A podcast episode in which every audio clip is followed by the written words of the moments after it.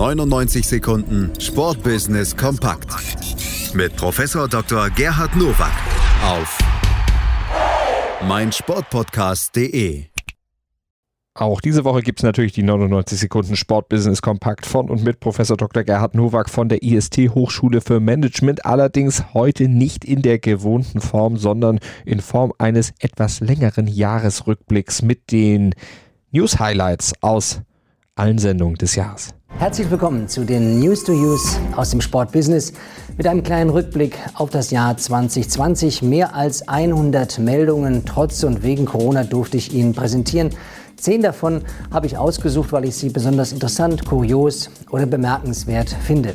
Beginnen tun wir mit Mickey Mouse und dem Deutschen Olympischen Sportbund, der in der Ausgabe 6 diesen Jahres hier eine ganze Serie gekauft hat. Schauen wir noch mal rein. Unter dem Motto Lasst die Spiele beginnen will Donald seinen Neffen beweisen, dass die Computer- und Smartphone geschädigte Jugend von heute keine Chance gegen altgediente Sportler wie ihn hat. Entscheiden Sie selbst, ob sich durch diese Aktion irgendwelche Jugendlichen von ihrer Playstation abhalten und dem Vereinssport beitreten. Kommen wir zur gesellschaftlichen Verantwortung, die ja nicht nur in den Satzungen der Sportvereine drinsteht, sondern jetzt bei der TSG Hoffenheim sogar ein Teil der Vermarktungsstrategie ist. Auch hierzu die Meldung. Fußball-Bundesligist TSG Hoffenheim will in der Vermarktung neben sportlichen und finanziellen Gesichtspunkten künftig auch gesellschaftliche Mehrwerte stärker berücksichtigen. Eine Studie unter 1800 Fußballinteressierten haben positive Effekte dieses Common Value Ansatzes gezeigt, teilte der Verein mit. Damit wird Corporate Social Responsibility nicht nur ein Lippenbekenntnis, sondern eine tägliche Managementaufgabe. Eine neue Liga kommt nach Deutschland und nach Europa, nämlich die Europa League Football. Das finde ich sensationell gut und drücke Ihnen wirklich die Daumen, dass sie nach dem Crash 2007 Erfolg hat. Hier die Meldung. Im Sommer 2021 startet eine Europa-Liga im American Football, die ELF. Es treten zunächst acht Teams aus Deutschland und Polen gegeneinander an. Commissioner der Liga wird der TV-Kommentator und Footballtrainer Patrick Esume.